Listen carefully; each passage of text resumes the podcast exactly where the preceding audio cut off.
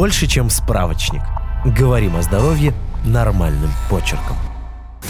Василий 25 лет курил сигареты. Неоднократно пытался бросить, но в итоге пристрастился к вейпам. Такой стаж дал свои плоды. Появилось подозрение на хроническую обструктивную болезнь легких – хоббл. Чтобы установить диагноз и подобрать лечение, врач направил Василия на спирометрию. Сейчас расскажем, что с ним будут делать и зачем это нужно.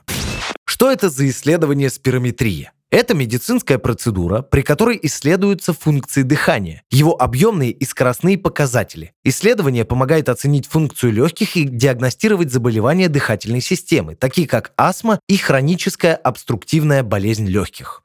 Кому назначают? Спирометрия показано людям с заболеванием дыхательной системы или подозрением на них, а именно с астмой, хронической обструктивной болезнью легких, как предположительно у Василия, эмфиземой легких, легочным фиброзом или хроническим бронхитом. Еще спирометрию могут назначить для диагностики и оценки эффективности лечения пневмонии, аллергических реакций и дыхательных нарушений при избыточном весе. Также спирометрия помогает оценивать состояние курящих людей и даже может мотивировать человека отказаться от вредной привычки. Как подготовиться? Перед проведением спирометрии заранее важно сообщить врачу, если вы принимаете препараты, регулирующие функции органов дыхания. Также за 2-3 часа до процедуры придется воздержаться от приемов пищи. Не пить алкоголь и кофе за 4-6 часов. Не курить, как минимум за полчаса до исследования. Не выполнять физических нагрузок. На сам прием нужно надеть удобную обувь и не ограничивающую движение грудной клетки одежду.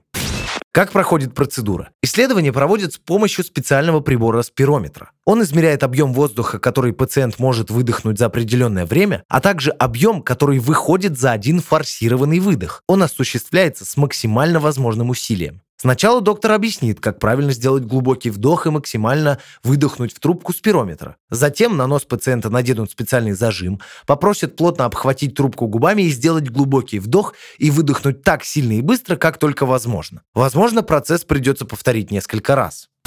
Как интерпретировать результат? С помощью спирометра доктор оценивает такие параметры, как общий объем легких, величина резервного вдоха и выдоха и жизненная емкость легких. Полученные измерения сравнивают с нормальными для человека такого возраста, роста и пола результатами и оценивают состояние дыхательной системы. Если в результате исследования будет обнаружена проблема, например, обструкция дыхательных путей, врач порекомендует лечение.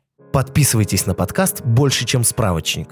Ставьте оценки, оставляйте комментарии и заглядывайте на наш сайт kuprum.media. Прочитать полную версию статьи вы можете по ссылке в описании к подкасту.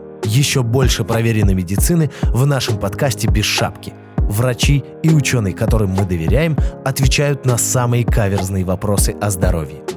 До встречи!